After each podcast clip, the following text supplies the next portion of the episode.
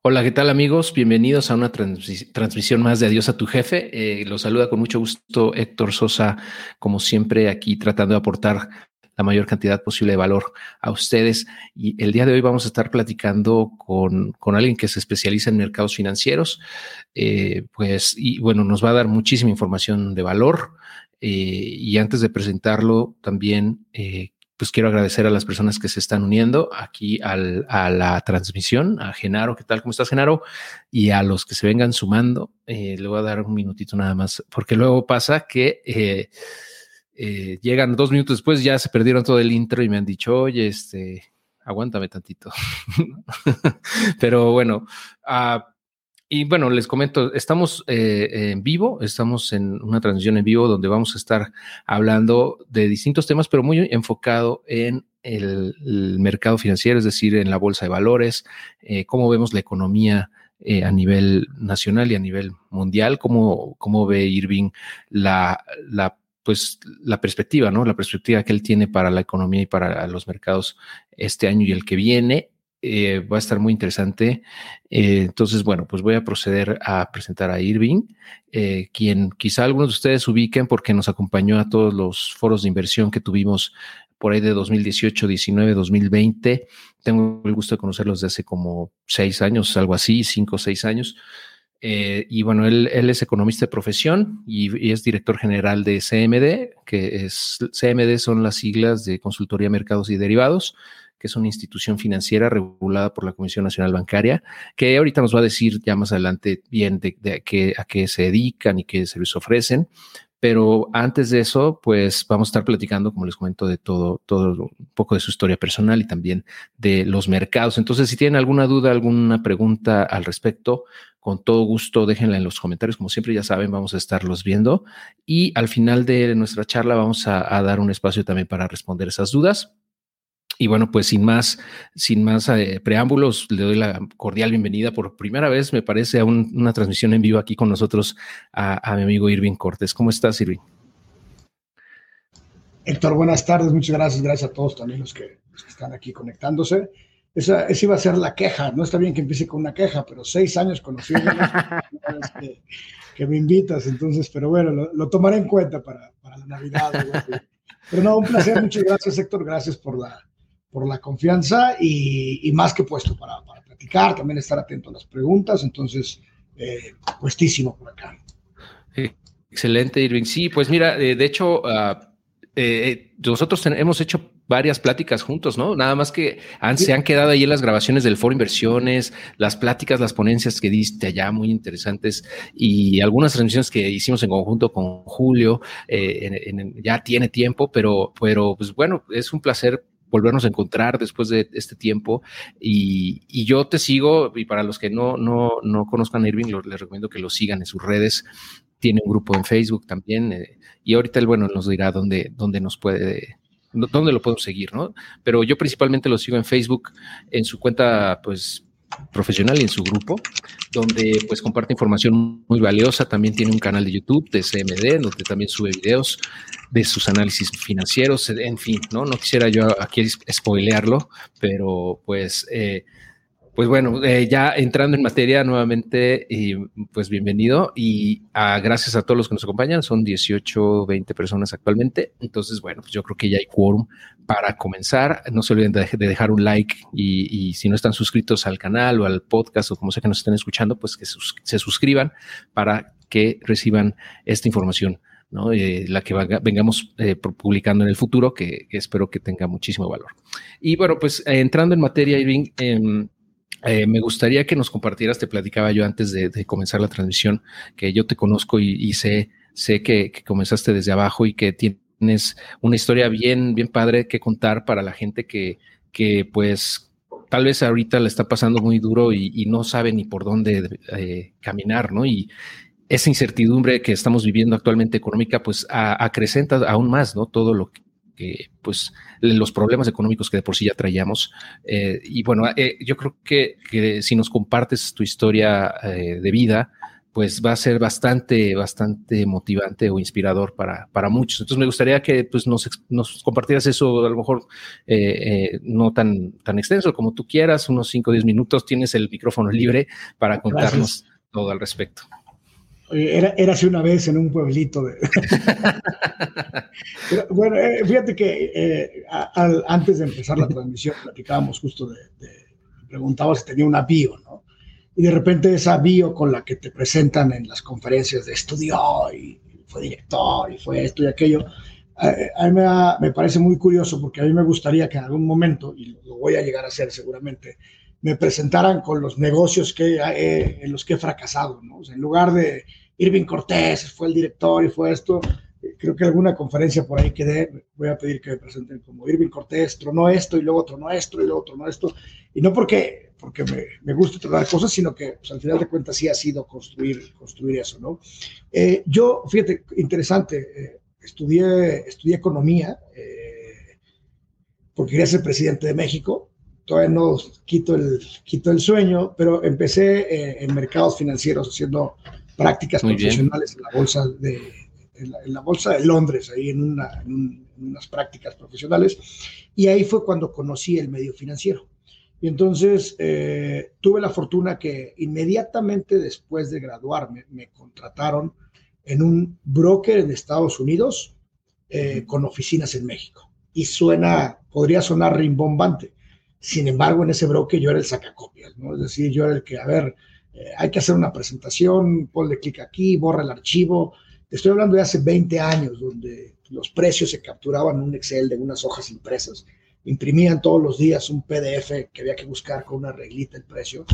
Y, así es como, como empecé y creo que como muchos eh, debieran empezar, en el caso de personas o estudiantes que les interese eh, el, medio, el medio financiero, ¿no? De repente por ahí salen, se gradúan y creen que van a operar millones de dólares. Y la verdad es que no es así, ¿no? Hay que empezar desde abajo. Empecé trabajando en esta empresa pero eh, pues, tal cual era el, que sacaba las copias, el que hacía lo que nadie quería, quería hacer. Eh, y poco a poco fui, fui subiendo de, nivel, de puesto, de responsabilidades. Y algo interesante que, algunas veces lo hemos platicado, lo, hemos comentado en conjunto, es que casi siempre he tenido o me ha gustado tener un, un side business, ¿no? Creo que tú eres muy, apoyas mucho esa, esa teoría, ¿no? sí. Sí, sí, sí. El decirle adiós a tu jefe con, con, algún side business, ¿no? Eh, entonces, eh, pues casi siempre, desde hace mucho tiempo, he tenido, no sé, desde un, por ahí de repente, justo en redes sociales, hay una foto ahí de, donde estoy arriba de un, de un, food truck preparando tacos.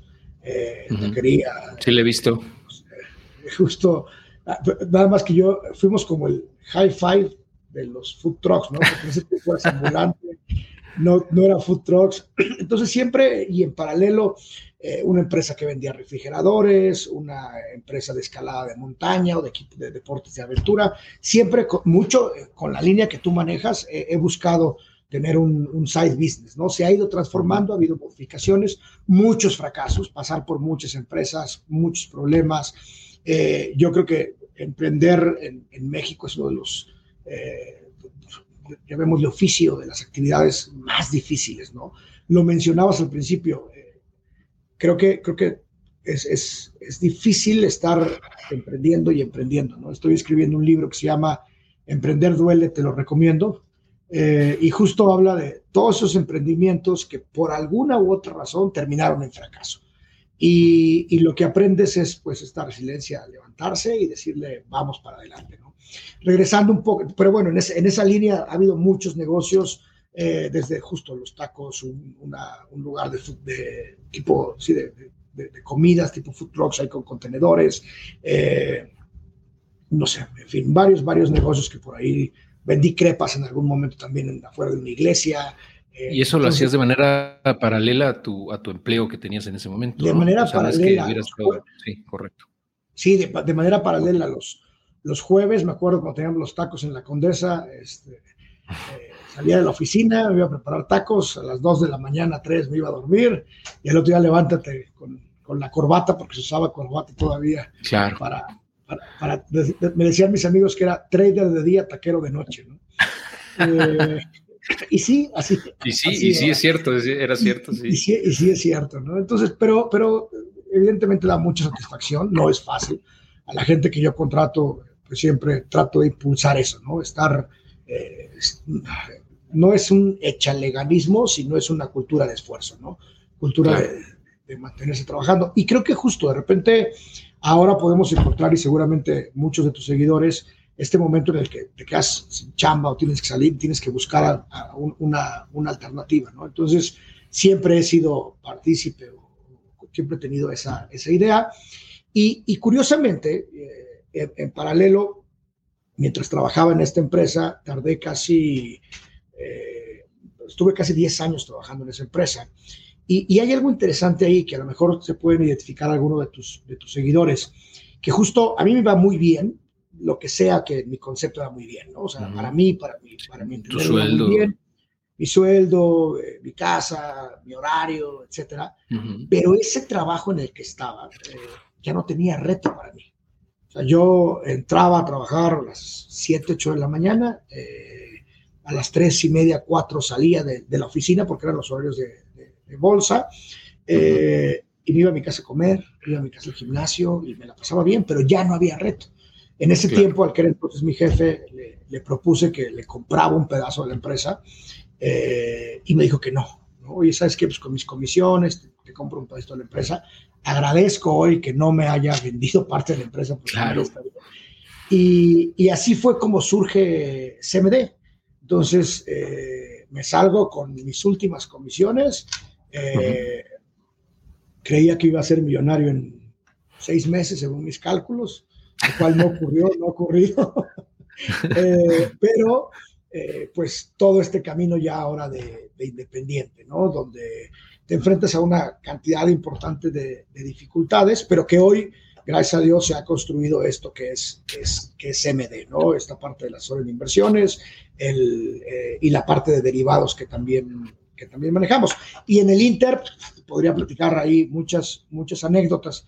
La primera vez que a mí me, que a mí me tocó operar en la bolsa, es picarle ahí a comprar y vender, eh, te hablo de hace unos 18, 20 años, fue porque el que era el operador de, de, la, de la mesa de operación donde yo trabajaba, se empezó a pelear con mi jefe.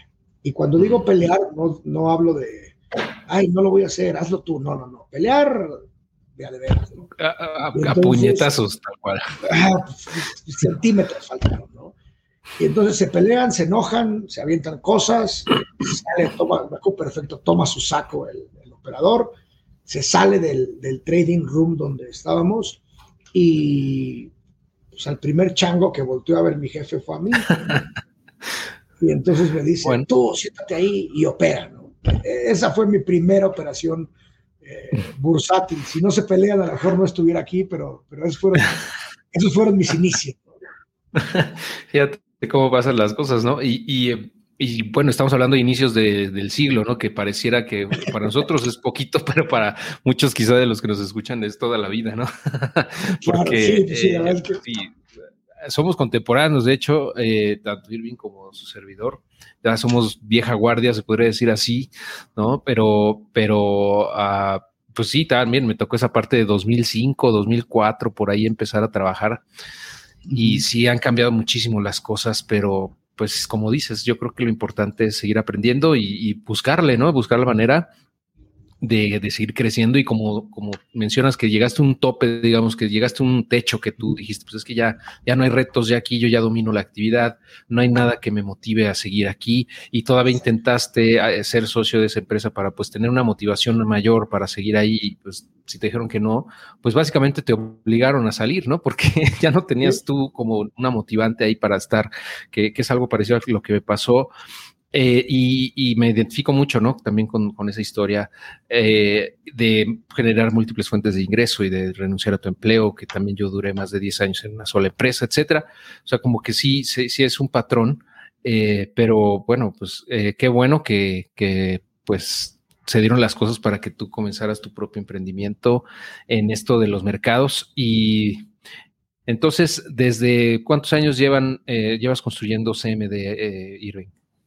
CMD 11 años, eh, justo vamos para, para 12, cumplimos 12 años en, en, 2000, justo 2023. Eh, yo me salí eh, en 2010, estuve un año estructurando, tratando de estructurar CMD y en diciembre de 2011 justo ya nos constituimos como empresa y es donde cuento yo el tiempo, digamos, oficial, ¿no? Pero sí implicó estar casi un año, 8 o 10 meses armando todo, contratos, documentos, proyectos, presentaciones, ir construyendo alianzas.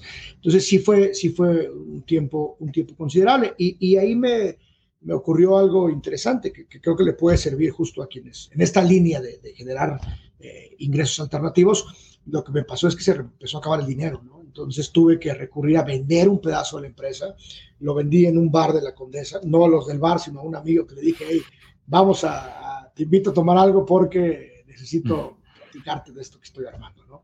Entonces ya llevamos 13 años, eh, tenemos operaciones en México, tenemos operaciones en, eh, en, Estados Unidos, operamos mucho en Estados Unidos también, y hoy gracias a Dios está la oficina de aquí de México y en febrero de este año abrimos la oficina de, de Monterrey también por algunos clientes que tenemos ahí en, en Monterrey. ¿no? Entonces eh, ya, ya casi, casi 12 años. Eh, y, ha pasado algo muy interesante. A pesar de que tenemos 12 años como empresa, el equipo en CMD, eh, el que está aquí en la mesa de operaciones, es relativamente joven. Eh, tengo una apuesta interesante por, la, gente, la gente joven. debe ser 28, no más de 30 años el promedio de edad, 26. O sea, el más chico tiene, la chica más chica tiene 10, no, 21 y y de ahí para arriba, ¿no? Eh, pero lo que hemos hecho justo, hemos ido construido, hemos ido construyendo, perdón, eh, alianzas o hemos, hemos generado algunos directores asociados, que es gente que lleva 20, 30 años de experiencia en el mercado, eh, para poder, justo en este esquema de los chavos trabajando y los podemos explotar. Y luego alguna vez alguien me decía, que si por ti fuera, quisieras que no comiéramos, ¿no? Pues sí, lástima, tiene que comer. ¿no? Pero entonces. A todos, pasamos por ese, ese proceso. Todos pasamos por eso, ¿no? Entonces, este equipo de chavos y el equipo ya senior, que son los que, los que atienden clientes, los que, los que ven otros temas, ¿no? Eh, y nos, ha, nos, ha, funcionado sí, bastante bien. ¿no? Ahí saludos a César Parra y a Monterrey, que bueno, también tengo el gusto de conocer desde hace varios años y es parte del equipo SMD. y pues tuve el gusto de verlo, de hecho, el año pasado, de octubre, por ahí fuimos a cenar. Eh, y bueno, pues sí, la verdad, eh, me, eh, he podido presenciar, como les comento yo desde hace seis años más o menos que conozco a Irving, pues que su rotación es bien baja. O sea, yo os digo, pues estos cuates están ahí desde que yo los conozco, o sea, ya han ido envejeciendo junto con nosotros. Eso habla muy bien de, de una empresa eh, porque pues como saben la rotación normalmente es muy grande, ¿no? Si no encuentran un ambiente laboral, etcétera, que les guste y un crecimiento profesional. Eh, y bueno, Irving, eh, adentrándonos ahora al, tema de, cómo ves los mercados con esta experiencia que ya tienes acumulada de más de 11 años o más, mucho más, como 20 años ya desde que empezaste, vamos, pero ya como tal, con, como adentrándote a fondo eh, pues yo pienso que sí podremos considerar desde CMD para acá ya como tal en una manera más global. Eh, me, gustaría que nos compartieras eh, pues tu perspectiva, pues no nada más económica, sino también de, los mercados, ¿no? Yo sé que, estás siempre muy metido en esto y pues me encantaría que nos compartieras eso con la audiencia. Claro, mira, es, muy interesante el tema del, tiempo y, y, creo que tratando de hablar de inversiones, eh, es como todo, Un médico que tiene, eh, que acaba de graduarse, o cualquier profesión que acaba de graduarse o que tiene uno o dos años de experiencia, seguramente habrá más cantidad de casos que le tocaron a alguien que tiene 20, 30 de experiencia, ¿no? Hablando de medicina, por ejemplo, ¿no? Eh, entonces, se vuelve muy importante la experiencia de, quien te esté ayudando a invertir o de quien quieras aprender a invertir. y precisamente mucho de, lo que, si bien lo, histórico no va a garantizar el futuro, se van creando patrones en el mercado y vale la pena analizar lo que, lo que ha ocurrido, ¿no? Eh, hay mucho, y, quisiera partir de ahí, hay mucho el ruido de si llegamos o no llegamos a una, a una recesión, si estamos viviendo uno de los mercados más volátiles. Sin embargo, si nos vamos a quizá algunos de los que te siguen, eh, no, no, no, ubican o no recuerdan, pero en México tuvimos la crisis del 94, luego que le llamaron el efecto tequila, luego el efecto samba, que era crisis en Brasil, luego tuvimos eh, el efecto rublo en Rusia, luego los PICs, que era Portugal, Irlanda, Grecia y España, en fin, las Torres Gemelas, todo el tiempo ha habido volatilidad en los mercados, ¿no? Todo el tiempo ha habido esta incertidumbre, todo el tiempo, en muchas ocasiones, ha habido eh, crisis, recesiones, quizá la más fuerte que recordamos sea la del 2008. Sin embargo, eh, más allá de, esta idea de que toda crisis presenta una oportunidad, lo cual estoy convencido que es cierto, la realidad es que históricamente los mercados en este movimiento de volatilidad presentan grandes oportunidades. Eh, hace poco estuvimos en una plática por ahí con algunos especialistas de Bloomberg y justo hacían esta, esta, esta reseña a lo que ha pasado en otras recesiones o en otras crisis. Es decir, el mercado se cae fuerte e históricamente el mercado siempre presenta eh, retornos arriba de lo que estaba antes de caerse. ¿no? Tuvimos, por ejemplo, en el, en el, 2020 el tema de la, de la, de la pandemia, perdón, sí, 2020, sí, 2020. si bien fue un año muy difícil, por ejemplo, el Standard Poor's 500, que es este índice de la bolsa de Estados Unidos, subió alrededor del 16% ese año. O acciones en 2020, en plena crisis como Tesla, que subió el 740%. Sí, una locura. Una locura, ¿no? La comprabas, la vendías y ganabas. Pero hubo otros casos, por ejemplo, como PayPal, Nvidia, que producto de, de este cambio que estaba existiendo y la incertidumbre que había, presentaron buenas oportunidades para invertir. Entonces tenemos el mundo volviéndose loco, el mundo en crisis, no sabíamos, no salíamos, no sabíamos qué pasaba, pero había acciones en la bolsa de valores que evidentemente ahora todo con tecnología seguían operando y ofrecieron rendimientos muy importantes. PayPal subió más de 100%, por ejemplo. ¿no? Nvidia, esta de los chips con todo este problema que, había de cadenas de suministro. ¿A, dónde quiero llegar con esto? Que eh, si bien estamos en una situación volátil donde los mercados se están moviendo mucho, donde puede haber un mayor riesgo, por llamarle de alguna manera, siempre ha habido oportunidades y empresas que, en las que tú puedes invertir y que puedes estar obteniendo buenos rendimientos. ¿no? Por ejemplo, en 2019, empresas que tenían que ver eh, con cruceros, eh, con vacaciones, aerolíneas, Royal Caribbean, eh, American Airlines, tuvieron bajas muy importantes, 40, 50%. Pero por otro lado, tuvimos otras empresas, esta transmisión no, pero ahora todo el mundo ocupa Zoom, no, lo utilizábamos antes y la, acción de Zoom tuvo una subida importante, ¿no? Entonces, eh, a pesar de la volatilidad, hubo oportunidades para poder seguir, eh, para poder seguir invirtiendo y obteniendo, obteniendo recursos, ¿no? Eh, en el 21 las cosas cambiaron un poco. los sectores que más ganan fueron los, los energéticos, ¿no? Por este tema de si se va a consumir más energía, si el mundo se va a acabar, si no, las empresas empiezan a reactivar su, su, economía. Y entonces eh, los microchips, eh, el hecho de que mucha gente haya comprado papel de baño aparentemente ayudó porque empresas de, de consumo y tiendas departamentales tuvieron subidas de precio eh, importantes, farmacéuticas, modernas, no sé si, si recuerdas, eh, y, aquí de quisiera las vacunas. de las vacunas. Y aquí quisiera empezar a, hacer algunos, eh,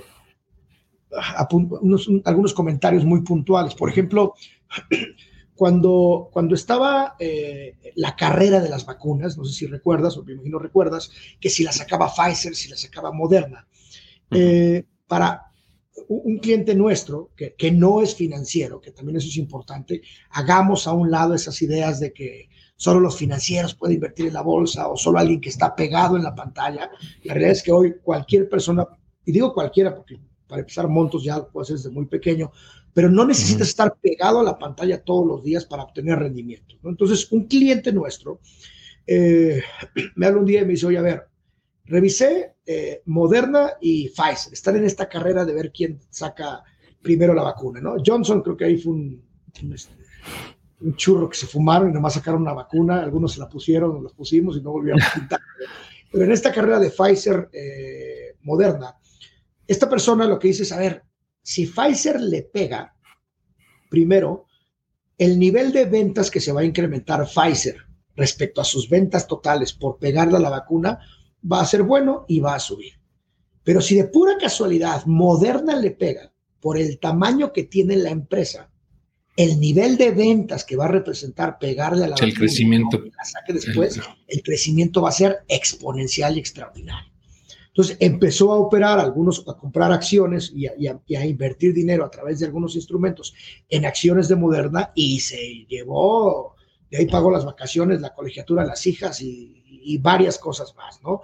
Eh, y, entonces su análisis era un análisis muy sencillo. Entonces, con toda la crisis, con toda la pandemia, hubo quienes en 2021, cuando los mercados estaban volátiles, eh, cuando todavía no sonaba por ahí el rumor de la, de, la guerra, pero este, seguíamos con el tema de restricciones, obtuvo rendimientos importantes en bolsa, más allá de la, de la vajilla que te puede regalar el banco, de la alcancía de puerquito que te pueden, que te pueden regalar entonces, creo, que vale la pena eh, analizar ese tipo de, situaciones. Otro, otra historia, un, cliente eh, trabaja en una empresa de, una aerolínea. Eh, él es el que decide, o más bien el que, el que calibra los aviones para ver dónde va a ir la carga. Ese, es su chamba. Entonces, no sé si recuerdan hace un par de años que se cayeron un par de aviones Boeing en un par de aviones Boeing. Entonces, se, les, movió la carga, me parece. ¿no? O sea, tuvieron un problema con su centro de gravedad y, cayeron prácticamente así como piedras.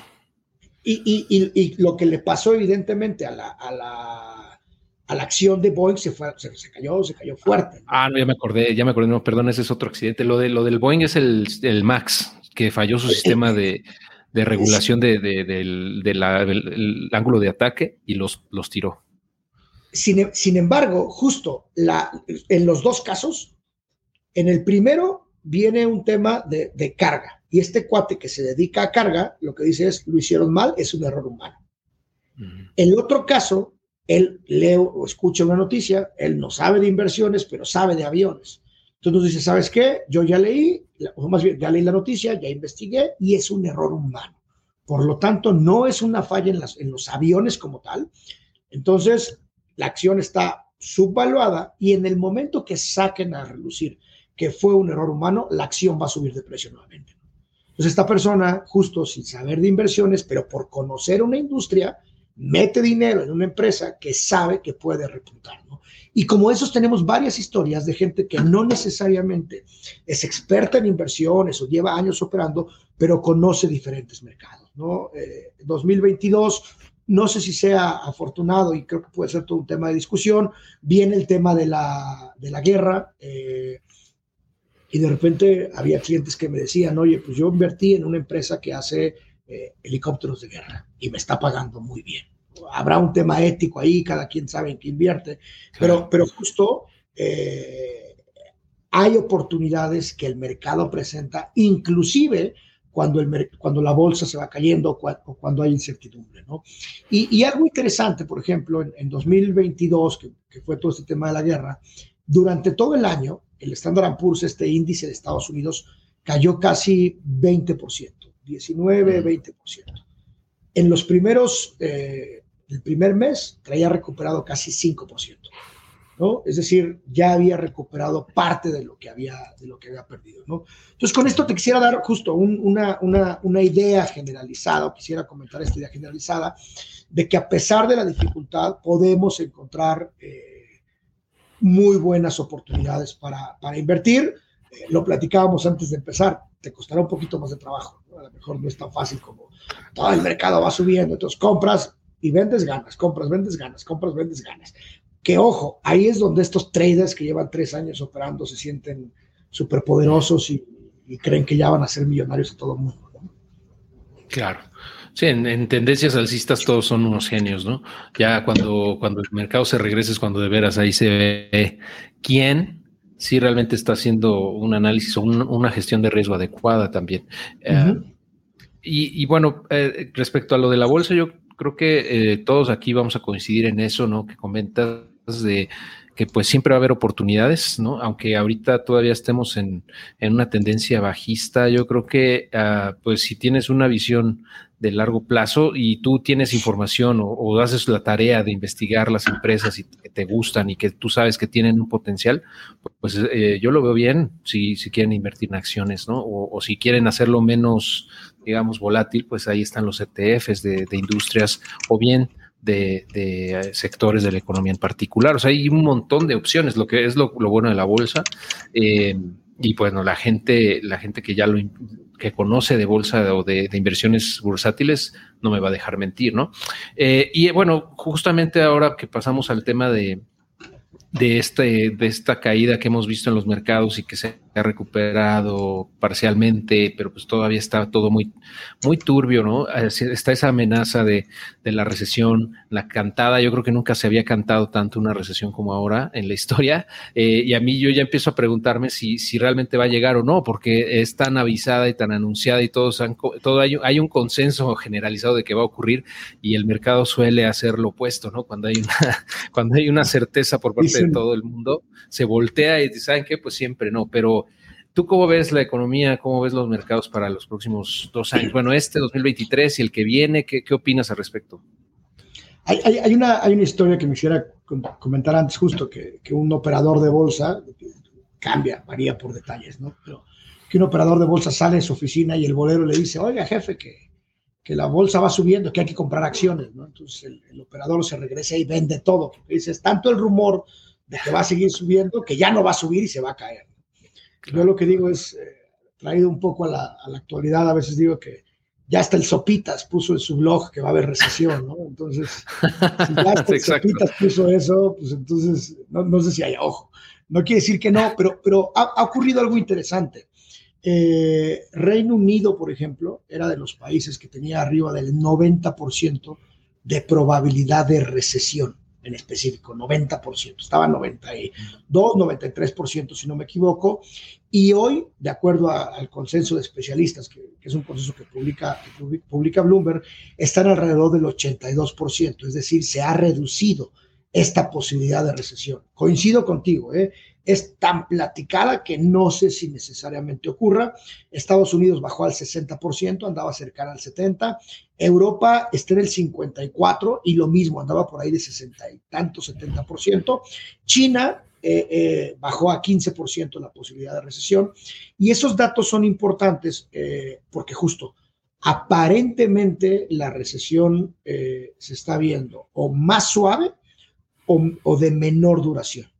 Históricamente, las recesiones, que es un tema técnico, que son dos trimestres sin crecimiento, tres, históricamente las recesiones duraban no menos de 300 días. ¿okay? Es, dato duro, ¿no? Eh, sin embargo, en, recuperar el mercado, ¿no? Sin embargo, pareciera que ahora podríamos enfrentar algo mucho, mucho, con, con menores dificultades, ¿no? Si se da esta, esta recesión, pareciera que, que, no, que no pegaría tanto, ¿no? Eh, y, y, y, hablando ya muy puntual de hacia dónde o qué estamos viendo nosotros, en, en 2023 eh, pareciera que hay una recuperación interesante en el sector de aerolíneas y en el sector de cruceros. ¿no? Notemos que quien eh, los viajes empezaron a, a, a, ocurrir, las empresas de tecnología también les ha ido muy bien. Por ejemplo, eh, Tesla, solo en lo que va del año, Tesla ha ganado 57%. ¿Ok? Wow. Royal Caribbean, que Royal Caribbean fue de las, de las más afectadas. Por ejemplo, en el, en el, 10 y, en el 19, Royal Caribbean uh -huh. perdió alrededor del 44%. ¿Ok? Es decir, su, su precio se cayó 44%. Solo en lo que va de, 2000, eh, de 2023, Royal Caribbean anda por ahí del 20, si no me equivoco, por aquí tenía el dato, 45% recuperado. Entonces, wow. en un año perdió el 44 y en mes y medio ya recuperó 45%. ¿no? Entonces, ¿qué, ¿qué, qué, recomendamos nosotros y qué estamos haciendo nosotros? Eh, justo buscar estos sectores que, que, podrían tener un rendimiento positivo. ¿no? Nvidia, que me imagino que, que, tú sabes más que yo ahí de los chips y las tarjetas y todo esto, también tiene... Eh, tiene, recuperaciones importantes. A los casinos les fue muy mal eh, en la pandemia, pues estaban cerrados, ¿no? Y sin embargo, ahora los casinos han tenido también eh, avances, avances importantes, ¿no? Entonces, creo que se trata de eso, de sectores. Eh, se espera que la bolsa en Estados Unidos, te hablo, te hablo mucho más de, Estados Unidos, porque de repente ya es que los gringos suelen medir todo, ¿no? Cuántos pases todo. Si, miden el color, si, miden las veces del color del Gatorade, que no han de medir en bolsa, ¿no? Entonces, pero, pero, bueno, se espera que, que, justo tenga, tenga un crecimiento eh, de alrededor del 7-8% el Standard Poor's, lo que implicaría pues, que hubo acciones que se levantaron, levantaron bastante, ¿no? Eh, entonces, por, por, ahí, por ahí, Carnival, por ejemplo, la de cruceros también, 37% en lo que va del año, lo estaba poniendo aquí en la pantalla ahorita. Sí, yo lo que estaba viendo en algunos analistas también que coinciden en que eh, probablemente estamos en la fase inicial de un nuevo ciclo alcista, porque eh, además del sentimiento del mercado, que ya está extra pesimista, eh, más allá de eso, vemos que el, pues la, economía está empezando a mostrar síntomas de, debilidad en algunos sectores, ¿no? Y eso es lo que realmente pretende la Fed también, ¿no? Con, con, el incremento de las tasas, quiere desacelerar, quiere enfriar la economía. Entonces, cuando empiece a repuntar el desempleo, cuando empiecen a quebrar empresas, yo creo que ahí es justo cuando va a empezar a regresarse el mercado de manera importante porque se habrá logrado el cometido, entre comillas, ¿no? de, la Fed de, enfriar la, economía para que la, inflación sea contenida y se empiece a reducir.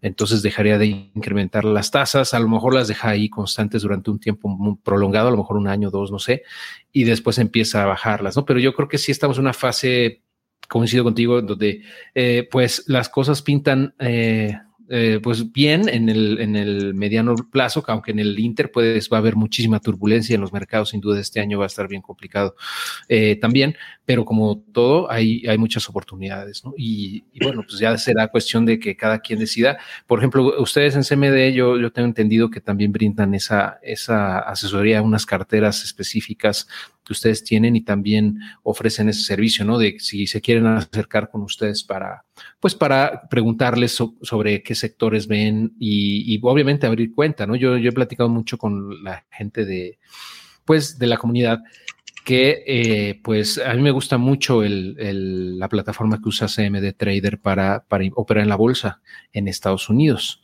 y pues tiene muchísimas ventajas porque tienes acceso a un sinfín de, pues prácticamente a todo, ¿no? En esa plataforma, a diferencia de si, lo haces en un broker en México. Entonces, eh, creo que sería bueno si nos, das pues, tu perspectiva con respecto a si es mejor invertir en Estados Unidos en un broker gringo, por ejemplo, o en un broker nacional. ¿Tú cómo lo ves?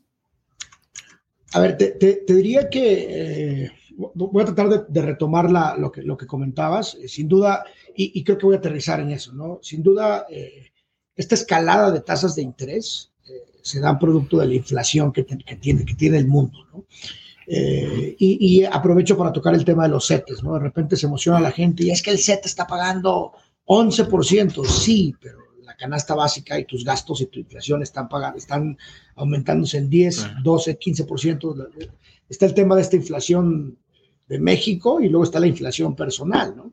Eh, que, cambia, ¿no? Este, pero bueno, más allá de eso, eh, justo eh, existen diferentes productos eh, en los que tú puedes invertir, tanto en México como en Estados Unidos. Por aquí alguien comentaba justo en, YouTube, hay un comentario de, los, de, un, de, un, plazo fijo, ¿no? Hay inversiones como los CETES, por ejemplo, o, o algunos, algunos otros instrumentos en el que tú metes tu dinero y a lo largo de un tiempo, determinado tiempo, te va a pagar un rendimiento. ¿no? Entonces quitas este riesgo de la, de la volatilidad. Parte efectivamente de lo que nosotros hacemos es sentarnos con los clientes. Nosotros, esta figura que tenemos es asesor en inversiones independiente, que es una figura regulada ante la, Comisión Nacional Bancaria de Valores. Vale la pena. De repente muchos dicen, ah, yo manejo tu dinero y, no, tienen que tener esta, esta figura, alguien que te va a asesorar en inversiones, eh, para poder eh, justo cumplir con un montón de, de requisitos. ¿no? Pero ahora,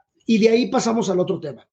Eh, en México hay muy buenas inversiones, en, muy buenas alternativas de inversión y hay también alternativas de inversión en Estados Unidos. Yo te diría que son, que son diferentes, depende justo qué es lo que necesite cada uno de, los, de las personas o de los, de los inversionistas, ¿no? que no necesita ser millonario para ser inversionista. Eh, y aterrizándolo ahora sí a, ya parezco político, hablé de todo menos. tienes, tienes madera, ¿eh? Sí, tienes madera. Sí. Yo sí votaría por ti. gracias, gracias. Este, no, pero bueno, aterrizándolo en la plataforma, efectivamente, eh, nosotros operamos en México, tenemos clientes que operan. Eh, nuestra figura permite asesorar a los clientes en invertir en prácticamente cualquier institución financiera, ¿no? Es decir, lo podemos manejar el dinero nosotros en algún, en algún banco, en alguna casa de bolsa. De ahí que tengamos alternativas en México, pero también tenemos eh, alternativas en Estados Unidos. Y ahí justo eh, utilizamos una plataforma de operación nosotros para poder llegar a inversiones en Estados Unidos. Hay a quien le gusta invertir en dólares, ¿no? Se siente seguro. Eh, hay que quitarnos esa idea de la cabeza y creo que hoy estamos en un ejemplo claro de que el tipo de cambio siempre va a subir. Pues no, ¿no? Hoy tenemos este, el, superpeso por nuestro superpresidente. Evidentemente. Justo ese es el tema que, que, te iba a preguntar ahorita más adelante del superpeso. ¿Qué, opinión tienes con respecto al superpeso? Pero es que es, eso ahorita lo platicamos. claro, entonces, justo, entonces no siempre sube el, el dólar, ¿no? Tampoco el oro no siempre sube. Podríamos pasar horas aquí platicando muchos temas, pero bueno, eh, aterrizándolo y para no parecer político, justo, esta plataforma de operación te permite operar e invertir en Estados Unidos. ¿Qué, ventaja, eh, qué ventaja tienes en Estados Unidos o qué diferencia tienes? Que en Estados Unidos hay muchísimo más empresas que cotizan en la bolsa de valores. Es decir, si quieres, por ejemplo, industrias farmacéuticas o la industria petrolera, si quisieras invertir en la industria petrolera en México a través de la bolsa de valores, pues creo que está muy limitado, ¿no? Y todos sabemos que está, que está limitado a, quien maneja el petróleo. Sin embargo, si te vas a Estados Unidos y quieres invertir en, la industria petrolera, pues ahí podrías decir, ok, lo quiero en la industria de exploración, de explotación, de refinamiento, este gran abanico de empresas que cotizan en la bolsa y a las cuales tú puedes tener acceso. En México, por ejemplo, también existen algunos otros, eh, algunos otros mercados o algunos otros eh, instrumentos que también pueden tener muy buenos rendimientos con la ventaja de que eh, estás invertido en pesos, que es tu, digamos que tu moneda o, la, la, moneda en la que te estás en la que te estás moviendo, ¿no? Aquí en México, por ejemplo, podrías invertir en Liverpool, en Walmex, en Televisa, en América Móvil, que son empresas que históricamente han tenido un crecimiento bastante importante, ¿no? Hablemos de, de Walmex, por ejemplo, ¿no? Históricamente ha pagado muy bien, eh, Grupo Carso, Alsea, ¿no? Entonces, hay también oportunidades. Yo lo que te diría es que eh, principales diferencias, en México eh, puedes, estás invertido en pesos, no tienes, tienes que estar preocupando si el tipo de cambio bajó o si el tipo de cambio subió. La parte eh, impositiva también, el tema de impuestos en México, eh, solamente pagas el 10% sobre las utilidades que tengas en bolsa. Entonces también ese es un, ese es un beneficio. Y por otro lado, en Estados Unidos eh, tienes esta ventaja de poder invertir en muchísimo más instrumentos. No soy malinchista, amo México, pero a, por ejemplo, a los brokers, un broker en Estados Unidos, a una plataforma de una casa de bolsa, en México le lleva años, ¿no? O sea, sí son grandes diferencias entre una plataforma en México, que hay algunas buenas, pero comparadas con una plataforma de un broker en Estados Unidos, la diferencia es, es abismal, ¿no? Y, y, ya entrando en el tema, eh, si operas con una plataforma en Estados Unidos o con una casa de bolsa en México, hay dos formas de entrarle a invertir en la bolsa. Una es yo solito me voy a meter, yo voy a comprar y vender. Aquí, por ejemplo, te podemos dar justo una asesoría para que tú, dónde le piques para comprar, dónde vender, análisis. Para el uso de la plataforma, ¿no? El, uso de la plataforma. O la otra es algo que se le conoce como cuentas gestionadas, que básicamente es, eh, hay un perfil de inversionista que se le hace a los clientes y dependiendo ese perfil, en la cuenta del cliente se hace la gestión de la inversión. Es decir, oye, le vamos a abrir la cuenta a, Héctor a Miguel Ángel o a Franco, quienes están conectados, y nosotros hacemos la gestión. Nosotros aquí con sistemas, mucha tecnología, ya no es a manita y creo que va a subir, creo que va a bajar, sino con mucha tecnología hacemos la administración de los recursos para, para poder comprar y vender las, las cosas que el cliente necesite. ¿no? Y por último, pues también estos instrumentos donde tú, el cliente invierte eh, a, 28 días, a, un año, a seis meses, y ya sabe desde el día uno la tasa de interés que va a recibir por sus inversiones. ¿no? Justamente de eso te iba a preguntar de, de, lo de renta fija, porque ahí nuestro amigo Miguel Ángel, a quien le mando un saludo, que está en Charleston, Carolina del Sur. Eh, y tengo el gusto de conocer desde hace varios años. Ah, pues él, él justamente eh, invirtió con ustedes y se fue al plazo fijo. Eh, le gustó mucho, dice que le fue muy bien, que esos rendimientos básicamente le cubrieron sus gastos de vida durante varios años. lamentablemente, pues el timing le falló ahí porque en 2022 sacó eso y lo metió en la bolsa y bueno, ya sabemos qué pasó con la bolsa en general. Entonces, bueno, pues yo espero que se recupere muy pronto, pero justo estos, estos eh, productos de renta fija son muy populares aquí en la comunidad de Adiós a tu jefe con, con ustedes. Eh, pues eh, me gustaría ver si nos pueden, nos puedes ahondar un poco en cómo funcionan y qué, qué, rendimientos están pagando, si nos pueden hacer una promo exclusiva para la comunidad, tú sabes, ese tipo de cosas. Sí, a ver, ahí, ahí depende, en, en, en, los los instrumentos de la, bolsa se divide o las inversiones se dividen en dos instrumentos. Renta variable, su nombre lo indica, ¿no? Son instrumentos que pueden variar en el precio, el caso de las acciones, los ETFs, eh, los fondos indizados, que, que, justo me han preguntado de repente el fondo indizado. Por ahí hay quien dice, súbete a un fondo indizado, entonces en cinco años vas a ganar tanto. No es cierto, no necesariamente, porque el fondo está justo indexado o indizado a algún instrumento que puede variar en rendimiento. Entonces, todo lo que sea renta variable, eh, puedes ganar, la intención es que ganes más de lo que podrías ganar en un instrumento de renta fija, que ahorita lo menciono, pero evidentemente estás incurriendo en riesgos. Es decir, como nos decía por ahí Miguel Ángel, justo de repente puede tener bajas y puede tener bajas importantes, ¿no? Eh, el, el, Standard Poor's lo decía, en, en 2022 tuvo una baja cercana al 20%.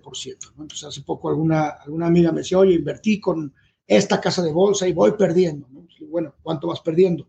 Y cuando vi lo que iba perdiendo, dije, bueno, pues, no estás tan mal. O sea, no, no, no, te está yendo tan mal. Es importante, y nosotros lo manejamos mucho con los clientes, que el cliente eh, entienda, eh, no, no, no, nos, no necesariamente debe conocer el cálculo del precio del producto y por qué subió y por qué bajó. Pero sí nos interesa a nosotros que entienda el tipo de instrumento al que está expuesto y el riesgo al que está expuesto, ¿no?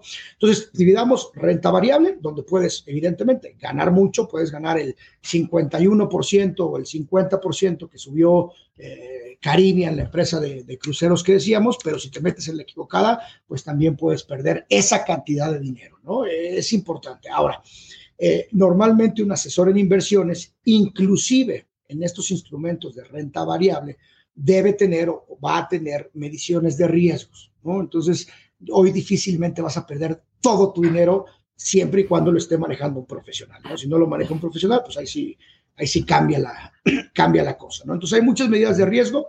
Ojo, invertir en renta variable, también hay diferentes tipos de riesgo. Es decir, puedes invertir en la bolsa, pero por ejemplo, comprar empresas que tengan cierto nivel de capitalización, es decir, empresas consideradas sólidas. O puedes invertir en la bolsa en algo que se le llama penny stocks. Para primero, el tema de la promoción, eh, sin duda, este, ahí búsquenos, digan, oye, los vi con con adiós a tu jefe y ahí vemos qué, qué, qué estructuramos. voy a poner la dirección. vamos a ver aquí, voy a poner la dirección aquí en, los, en, en, pantalla y para los que nos escuchen en el podcast. Eh, simplemente es adiosatujefe.com, diagonal CMD y ese enlace, esa página va a direccionarlos a la forma de contacto de, de CMD, donde pueden dejar sus datos y ellos pues se pondrán en contacto con ustedes, ¿no? Ya sea que les interese ahondar un poco más en los productos de renta fija o bien en, lo que ofrecen en renta variable, que es en inversiones en la bolsa. Es correcto. Y, y, ahí eh, ya les regalaremos una vajilla y un puerquito ahí con este. ¿En cuánto, ¿En cuánto andan ahorita las tasas, Irving, ahí con ustedes? es que justo a, a, a, eso iba, depende el instrumento. Las el, el, eh, en, en, en, renta, en renta fija, eh, tú, depende del tipo de instrumento al que entres, es la tasa de interés que vas a obtener, ¿no? Evidentemente, entre, eh, es una tasa fija, es decir, tú entras al instrumento y al vencimiento de la, del, del plazo te van a pagar la tasa de interés que hayas pactado desde el principio. Pero dentro de la misma renta variable tenemos varios tipos de instrumentos, que va desde un CETE, que es, tú le estás prestando, renta fija, ¿no? estás invirtiendo en renta fija. Hablamos ya ahora sí específico de renta fija, ¿no? Renta fija es ese instrumento en el que tú inviertes una cantidad de dinero y dependiendo el plazo, eh, el plazo al que estés invirtiendo, es la tasa que te va a pagar. Ojo aquí, hay algunas instituciones, siempre que hablemos de, trato de explicarlo queriendo que, sea útil esta plática, ¿no? Eh, siempre que te hablan de renta fija, la tasa que te dan es una tasa anualizada. Si tú inviertes en un set de 28 días al 11%, no es que en los 28 días te vayan a pagar el 11%, ¿no? Es decir, te van a pagar el equivalente a 28 días eh, de una tasa durante todo el año, como si dejaras todo el año el 11%. Entonces, de ahí podemos, eh, yo diría que las tasas hoy parten desde el 11%, dependiendo si es un justo un pagaré, perdón, un CETE, un pagaré bancario o un pagaré corporativo, las tasas eh, evidente van, van, van, incrementando. No te mentiría ahorita si te diera la tasa exacta que, que, que, tiene cada, cada uno de los instrumentos, pero sin problemas, si nos contactan, vamos dando referencia de, a ver, mira, puedes invertir en A, en B, en C, en este plazo, este plazo, este plazo. Ojo, este tipo de instrumentos también pueden ser tanto en pesos como en dólares, ¿no? Entonces los podemos encontrar en las, en las dos divisas y efectivamente para quienes eh, no quieren mucho riesgo, eh, pueden ser estos instrumentos como, como buenos, los instrumentos de renta fija, ¿no? Sí, y también a muchos les gusta el, el punto de que también se pagan intereses eh, no anual, no, anuales, sino también trimestrales o semestrales, dependiendo. Hay, cupones, cada, cada, instrumento de deuda puede tener cupones. Eh, justo el nombre de cupones, porque antes era un papel grandote, eh, esto como las acciones, estas históricas, las, que tienen así de papel grandote. Entonces en la parte de atrás traían un cuponcito, así como de cuponera, donde le cortaban y llegabas y decías, oye, págame los intereses del, del trimestre o del semestre, ¿no? Entonces se le conoce como cupones, pero efectivamente puede haber, inclusive le llaman corte de cupón, ¿no? Que sería el cortecito del papelito. Eh, puede haber trimestrales, semestrales, en fin.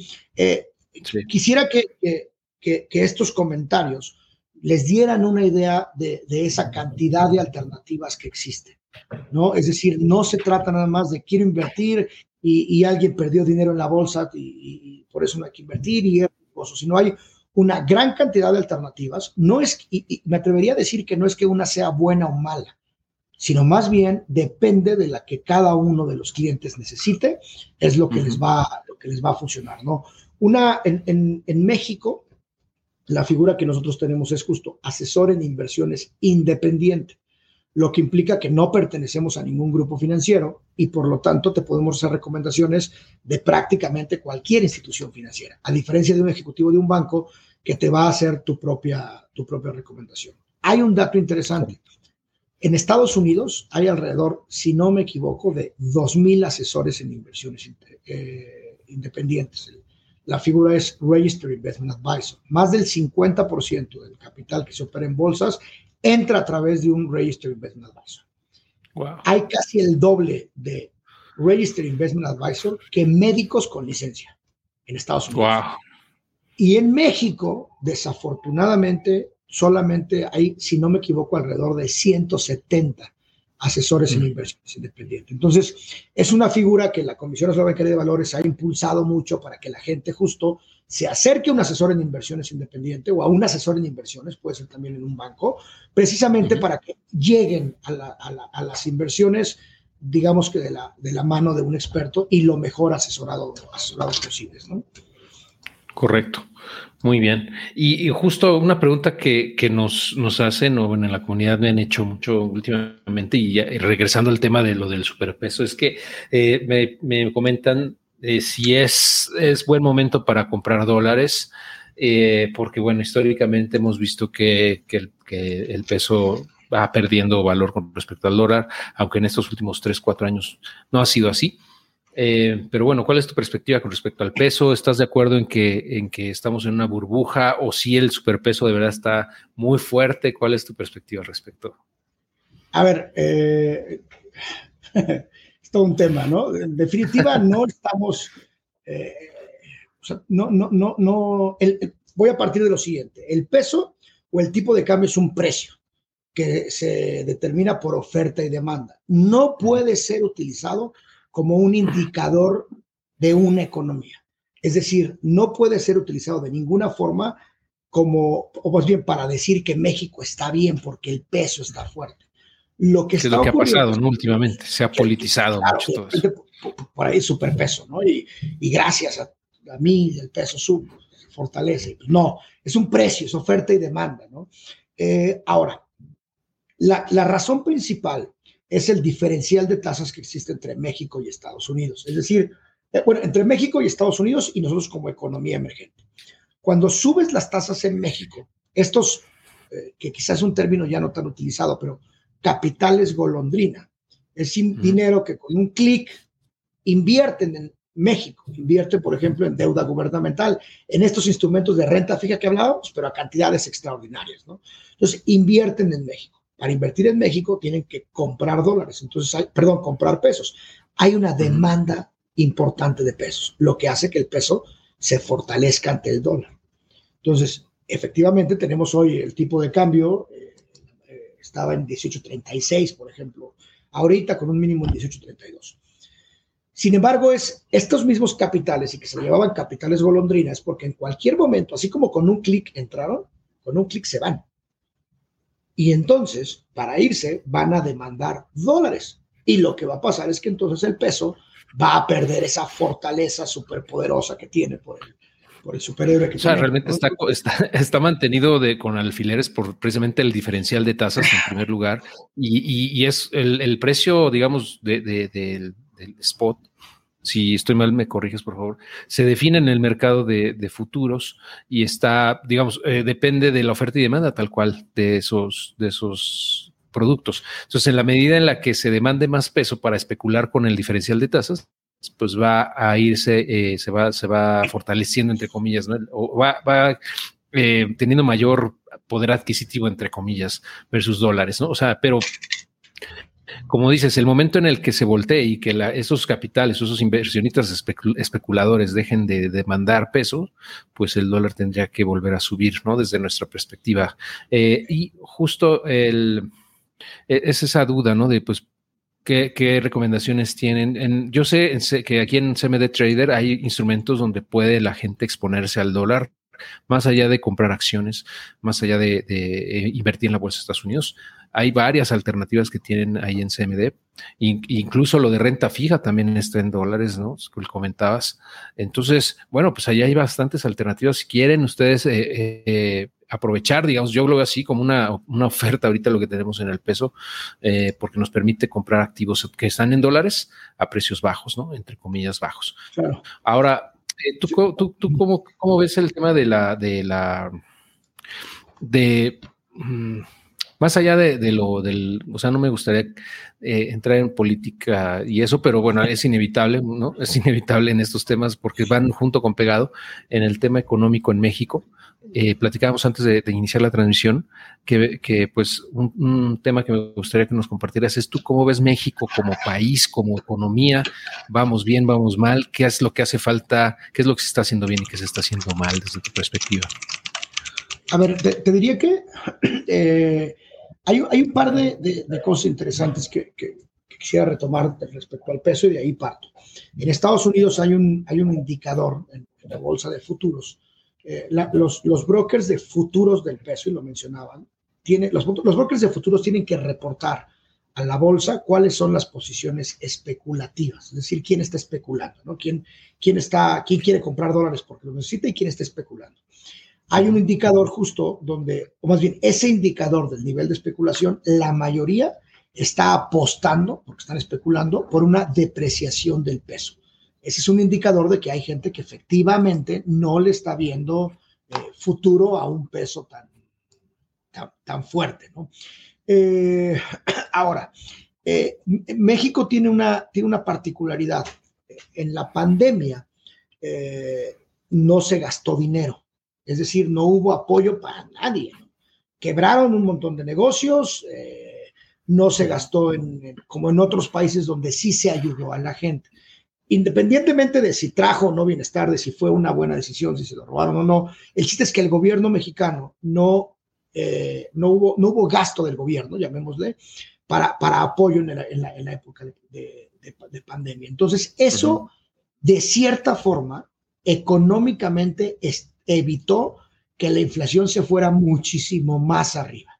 ¿okay? Entonces, te, diría que podríamos estar peor.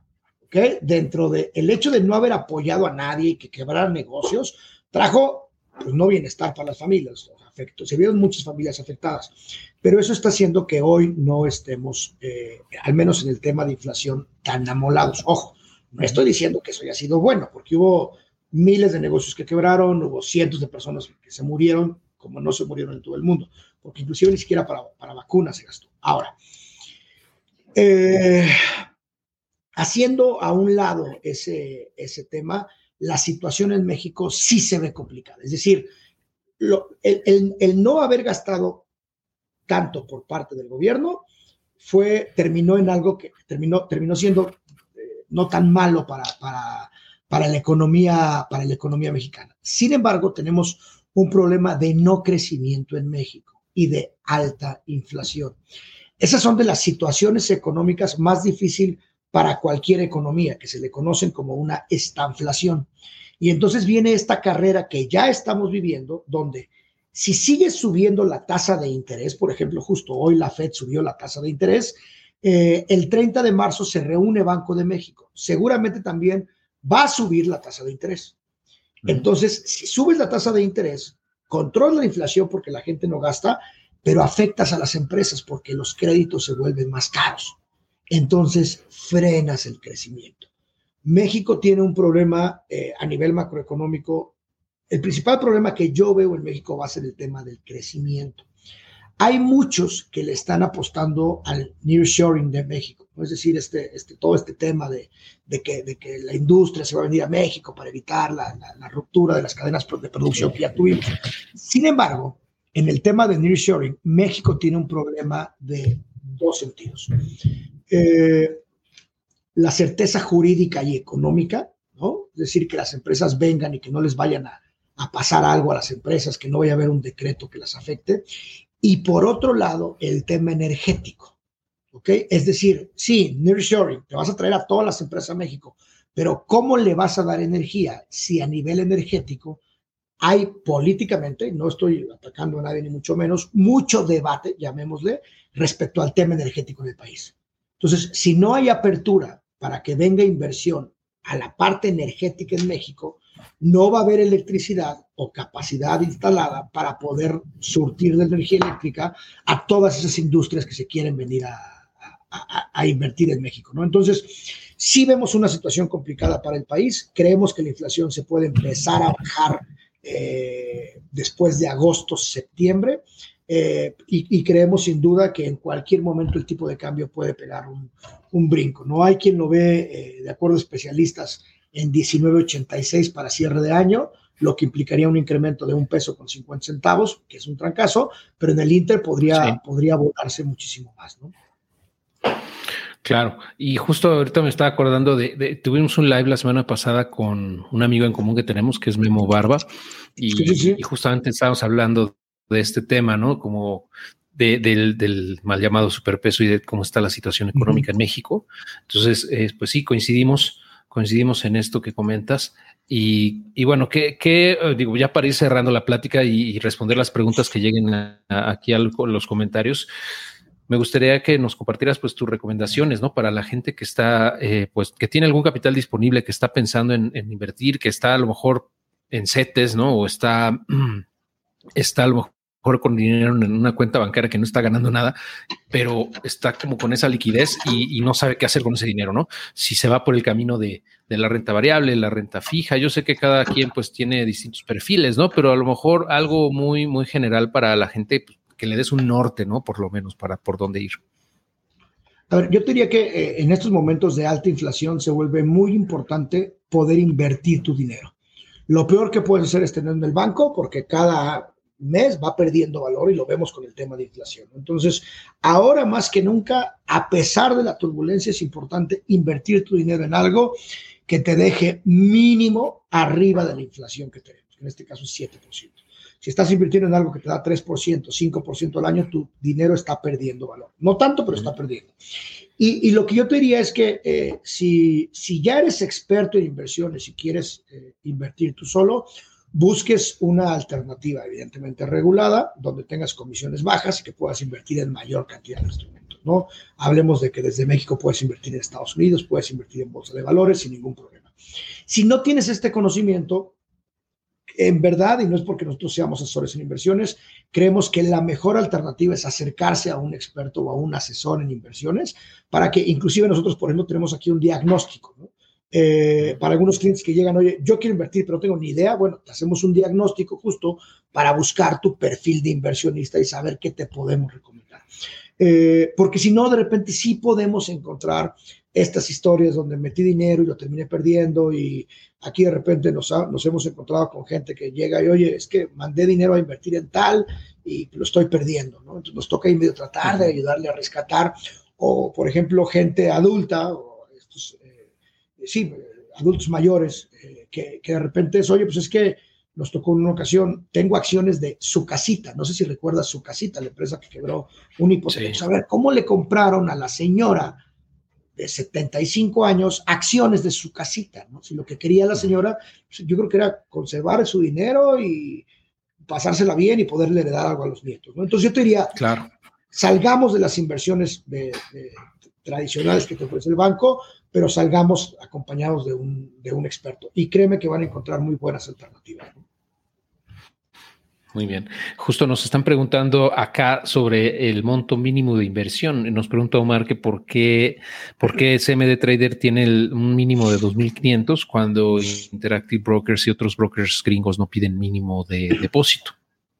Por, por el servicio, y es una anécdota interesante. Eh, justo nosotros en algún momento cuando algunos otros brokers, Interactive Brokers en específico, quitó el mínimo de inversión, nosotros lo quitamos. Y a los, es decir, no, no pedíamos mínimo. Y a los tres días, el equipo de la mesa me dijo, no, o sea, no, no, estás loco, no podemos atender a todos como estamos acostumbrados a atenderlos. Entonces, eh, tiene que ver con eso, tiene que ver con el tipo de servicio que damos eh, para poder atender a los clientes con, con, el servicio que es acompañándolos, asesorándolos. Sí, por, por eso tenemos el mínimo, ¿no? No hay otra, otra razón. Ojo, ha habido clientes que de repente abren cuenta con algún broker y me dicen, oye, y después de un tiempo dicen, no, sabes que siempre sí quiero contigo, ¿no? eh, pero ese es el razonamiento del tipo de servicio que, que tenemos. ¿no? Claro, perfecto. Ah, bueno, y otra pregunta, perdón, dime, dime. Es que bueno, aquí me preguntan. Vi, la la pregunta del mínimo. Tenemos, depende del instrumento, eh, vamos, digamos que por rangos. El, el, el mínimo minimorum son 2.500 dólares, eh, de ahí subimos a, a 5.000, de ahí subimos, o sea, con 2.500 dólares entras a ciertos instrumentos. A partir de 25 mil dólares entras a ciertos instrumentos y a partir de dos y medio millones de dólares también tenemos otros instrumentos, ¿no? Entonces, hay para, para todos los, los, los, tamaños. En cuanto a la pregunta de Javier Sandrio. Claro, perfecto. Muchas gracias, Irving. Y de, bueno, me preguntan que cuándo voy a volver a invertir en la bolsa, porque hace como año y medio o un poquito más les dije que yo me estaba saliendo de la bolsa y me estaba saliendo de las fintechs eh, por muchos factores, pero bueno, principalmente porque me decidí enfocar más en el tema cripto y, pues no te da la vida para ver otras cosas, por ejemplo, qué acciones tan interesantes, operar opciones financieras que me gustan, eh, ese tipo de cosas, pues toman tiempo, ¿no? Sobre todo a personas como yo que les gusta meter la mano ahí en, en, sus, en su, sus, sus movimientos, sus inversiones. Entonces, pues dije, bueno, me tengo que enfocar en algo. Eh, en el caso de bolsa fue más eso, y que me gustó mucho más el, el tema cripto, que yo sé que a ti, Irving, no, pero bueno, ya ahorita me darás tu, visto, tu no punto gusta, de vista. ¿no? sí, ahorita vas a ver por qué no le gustan las criptos. Pero veo una foto de, de, Héctor en las redes sociales, todos tienen melena larga, pues no, ya no, nomás por eso ya no, ya no puedo ser cripto trader, ¿no? No, tengo eres bienvenido en el club porque te falta greña, te falta. no, no, bueno, eh, yo, yo, creo que, eh, digo, es para todos los perfiles, ¿no? Hay opciones y, y eh, bueno, yo me quise meter en eso, entonces por eso me preguntan, ¿no? ¿Cuándo voy a volver o si voy a volver a invertir? En mi caso, pues no por ahora, no, no lo veo todavía como, como, como algo que pienso yo hacer. Ya les avisaré si es así. Eh, pero yo invertí durante varios años y lo hice a través de CMD Trader, ¿no? Justamente por eso conozco a Irving y, a su equipo desde hace como cinco o seis años. Entonces, eh, por eso yo les puedo confirmar que, que, la plataforma funciona muy bien, es de las más robustas a nivel mundial eh, y con la asesoría que tiene CMD, pues qué mejor, ¿no? Porque ellos te pueden ayudar a resolver cualquier duda que tengas, cualquier problema que tengas con la plataforma o que tengas alguna pregunta sobre cómo funciona etcétera, ¿no? Y ya si tú quieres que ellos gestionen tus cuentas, pues también lo pueden hacer, ¿no? Obviamente eso ya lleva una comisión, etcétera, pero bueno, es cuestión de que ustedes lo decidan eh, por qué camino seguir, ¿no? Eh, pero siempre contar con la asesoría de alguien en tu idioma nativo, pues es, es, es, increíble, ¿no? Es la diferencia, yo creo también, porque si tú abres la cuenta directamente como tal, como persona independiente con, Interactive Brokers, que es la plataforma, eh, pues no vas a tener ese soporte tan, tan especializado, tan personalizado como con CMD, ¿no? Entonces, eso es, es lo que yo les puedo comentar. Y cuando yo regrese a la bolsa, si es que lo hago, pues les aviso, ¿no? Porque sí, es un tema que, que es, es, muy divertido, es muy apasionante, pero como te digo, no me da la vida y decidí mejor enfocarme en, en, cripto y en, en, todo eso. Pero bueno, sí, justamente por eso no, Irving no invierte en, la, en criptos, porque, pues digo, le, fal, le, falta, le, falta. le falta cabello. ¿eh? Oye, eso ya fue, eso ya es pañuelo amarillo, ya rudeza innecesaria. ¿no? No, no, no. O fíjate, y, el, y yo me acuerdo que estábamos platicando de este, estos temas de, cripto en 2017, por ahí cuando nos conocimos, por, nos, fuimos a comer con, Julio por primera vez. Y pues no sé si ha cambiado tu opinión al respecto con respecto a las criptos, porque en ese momento decías, no, pues esto es una burbuja, bla, bla, bla, no va a jalar, eh, es un Ponzi casi, casi, ¿no? Fíjate que eh, a ver, evidentemente entiendo más, no soy un experto, hace poco me, de hecho creo que te pasé el dato, no recuerdo, pero hace poco me decían, oye Irving, a ver si nos vienes a hablar de cripto, dije, no, pues yo no soy el, el, el, el adecuado, ¿no? Sin embargo, en, en, en, la experiencia que tengo y desde mi punto de vista, eh, tiene que ser alguien muy particular el que quiera entrar en cripto, ¿no? No es para todos como, como método de inversión. Más allá de la, de la lógica de, de del uso blockchain, melena larga o no melena larga. Eh, más, más, más, más allá de eso, yo creo que para cierto tipo de personas no es un instrumento de inversión adecuado por el tipo de riesgo que implica. ¿no? O sea, sí, así de un lado el scam, etcétera, la volatilidad creo que no es para todos. Y de repente mucha gente que, que me llegó a, a, varias personas, sobre todo adultos, eh, adultos mayores, eh, creo que de repente por ahí alguien les decía, oye, meten una lana cripto, ¿no? Y no sabían, que, uh -huh. no entendían que podían tener bajas del 30-40%. Entonces, cuando tienes una baja del 30-40%, eh, creo que ahí, o sea, hoy, eh, ese es mi punto de vista, ¿no? Más allá de la tecnología, creo que no es para todos. Alguna vez, eh, alguna, algún, hace ya muchos años, le decía yo a un, a un asesor con mucha experiencia, o sea, no sé si 30 años de experiencia, yo le quería vender mi idea de una cartera de inversión que estaba ganando el 20%. Mira, es que está muy buena, etcétera. Y me decía, es que Irving, no todo mundo quiere tu 20%. O sea, claro. hay señores que quieren el 8 y con eso están contentos. ¿Para qué les quieres vender el 20%? ¿no? Entonces, hoy en criptos, eso creo, que, que justo eh, puede ofrecer grandes rendimientos, tiene cierta volatilidad y que no necesariamente es para, para todos. ¿no? Para todos, claro, la volatilidad es increíblemente grande, ¿no? No hay nada más volátil, vamos, con eso.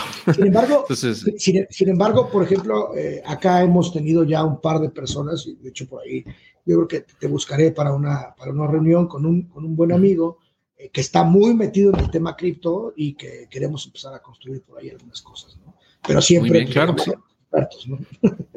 Con todo gusto, con todo gusto, Irving, como siempre, a la orden con eso. Y, justo, uh, bueno, ya para concluir, hay algunas preguntas más de CMD con respecto a eh, los temas fiscales, porque siempre preguntan, oye, ¿qué onda con los impuestos? En las inversiones que hago con ustedes, ¿se meten en temas fiscales? Es decir, ¿hacen retenciones? ¿Cómo funciona esta parte? Eh, ahí depende del esquema. Eh, por ejemplo, si tú inviertes en, en, México, lo que decía al principio, ¿no? las inversiones en bolsa tienen eh, un, un, determinado porcentaje. en Estados Unidos firmas tú un formato que se llama W8BEN, quizá lo conozcan, que es un formato para decirle al gobierno de Estados Unidos, para evitar la doble tributación, donde tú le digas, oye, ¿sabes qué? Este, no voy a pagar impuestos en Estados Unidos, lo voy a pagar en México. Sin embargo, nosotros no somos expertos fiscales, entonces lo que hacemos es, o pues más bien recomendarles a, más bien, no ni siquiera recomendarles que el, el, propio cliente vea el tema fiscal, ¿no? Ahí sí no, no somos expertos y al no ser expertos no hacemos recomendaciones. O sea, te digo, a ver, tú firmas esto, tú firmas aquí y acá, pero ya es responsabilidad de los, de los clientes. En el tema de bolsa, digamos, en Estados Unidos. ¿no? Sí, justo. En el tema de inversiones en general, ¿no? No hacemos recomendaciones fiscales. Eh, simplemente pues, la regla dice esto y esto y esto y esto y nada más, ¿no? O sea, no hacemos recomendaciones. Es correcto. Me refiero a lo de la W8BN, es para, para la gente que está invirtiendo en el gabacho. Ah, perdón, sí, para la inversión en, en Estados Unidos, sí. Pero insisto, lo, lo, que hacemos es, con nuestra lógica de acércate a un experto para invertir, acércate a un experto para el fiscal, ¿no? Claro. Aunque si hacen, según yo tengo entendido, retenciones para los pagarés, ¿no? Para los pagarés de Es que depende, depende, el, depende el instrumento, justo, eh, tiene diferente, o sea, cada instrumento tiene su propio régimen fiscal y dependiendo del instrumento es el propio régimen fiscal. Si alguien tuviera duda, con todo gusto, o sea, podemos, podemos revisarlo sin ningún problema, ¿no? Pero sí recomendamos, más bien. Ajá en el enlace aquí que estoy poniendo abajo en adiosatujefe.com diagonal CMD. Ahí pueden dejar sus datos y los comentarios. justamente hay una opción ahí para dejar una casilla con comentarios y listo, ¿no? Los contactan y les resuelven cualquier pregunta al respecto, ¿no? Pero eh, yo creo que está, está bien. Eh, esa apertura que tienen es muy importante porque luego uno, eh, por ejemplo, en los bancos que me decías, siempre te van a querer vender su producto eh, o, o, si son asesores que venden, por ejemplo, planes de retiro, planes personales de retiro, pues tienden a querer meter a fuerza un, su producto o el producto que más comisiones les paga pero no siempre es el que te conviene más. Entonces, esa, esa figura de asesores independientes es, es, es, muy interesante porque no tiene justamente esa, pues le podemos llamar eh, conflicto de interés, ¿no? En, pues yo te voy a dar lo que mejor te convenga, ¿no? ¿no? No lo que a mí me convenga como porque me van a pagar comisiones por cierto producto, ¿no? Entonces está, está muy bien. Muy bien, eh, creo que con eso estamos cerrando las dudas de la gente. De todos modos, yo voy a estar al pendiente de los comentarios de la gente aquí en, las transmisiones que tenemos en este momento. Y también, si tienen alguna pregunta, pues la pueden hacer y yo les voy a contestar. O si no la sé, la respuesta se la comparto a, Irving para que él nos, nos dé sus comentarios. Algo que gustes comentar antes con la comunidad, con los casi 50 que todavía nos acompañan ahorita antes de despedirnos. No, pues simplemente agradecer la, invitación, Héctor, y también a, quien, está, quien está viendo. Quedamos abiertos eh, a cualquier duda, comentario que, tengan. Eh, sí, una, el, comentario final es que vale la pena en estos momentos invertir y hacerlo de la mano de un, de un experto, ¿no? Entonces creo que es un, creo que es un tema eh, sin duda relevante, ¿no? ¿Con qué médico vas a ir? Lo, que decía en Estados Unidos, el gringo tiene más certificados financieros, es decir, que le preocupa más su salud financiera que la, que la salud física, ¿no? Entonces, a la orden y, como siempre, muchas gracias, Héctor, y seguimos al pendiente. Excelente, un placer, Irving, tenerte por acá, eh, platicar contigo, como siempre, un placer. Y bueno, muchas gracias a todos los que nos acompañaron en el live y mm, les agradecemos su presencia y su atención. Y bueno, pues estamos en contacto, Irving, un fuerte abrazo. Hasta luego, gracias. Hasta luego.